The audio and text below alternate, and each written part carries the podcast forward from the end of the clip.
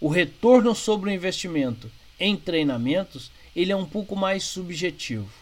Mas ele deixa de ser subjetivo e passa a se tornar um pouco mais pragmático, um pouco mais objetivo, quando a gente começar a tratar o treinamento não como um evento, mas como um processo. O que, que eu chamo de evento e processo? O evento é quando você diz para alguém que tem um treinamento dia, sei lá, 15, 16 e 17, compra o ingresso para o treinamento, manda a pessoa para lá, ok. Quando a pessoa chega, o máximo que a gente faz é sentar com ela e perguntar: e aí, gostou do treinamento? Foi bom? A pessoa vai dizer: ah, gostei, foi bom. Ok, tudo bem. E aí? Cadê o retorno disso? Como é que eu vou saber se realmente isso vai retornar alguma ação prática para que a empresa se torne uma empresa melhor através das pessoas que estão se tornando pessoas melhores dentro do meu negócio.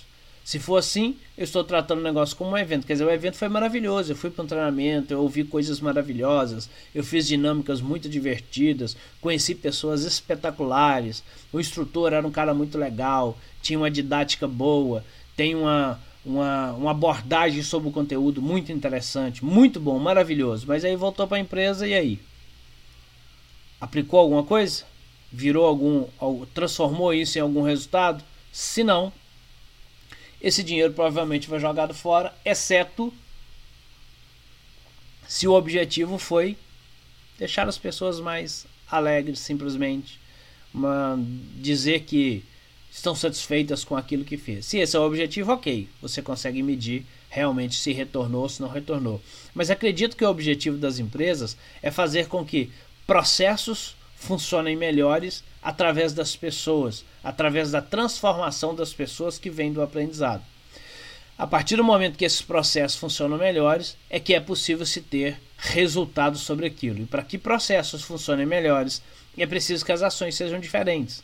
Se você colocou uma pessoa num treinamento e ela, ao voltar do treinamento, continua tendo o mesmo tipo de comportamento, o mesmo tipo de ação dia a dia, o seu resultado vai continuar sendo o mesmo. Então, se você não mandasse essa pessoa para o treinamento, se você não investisse esse dinheiro em treinamento, era a mesma coisa.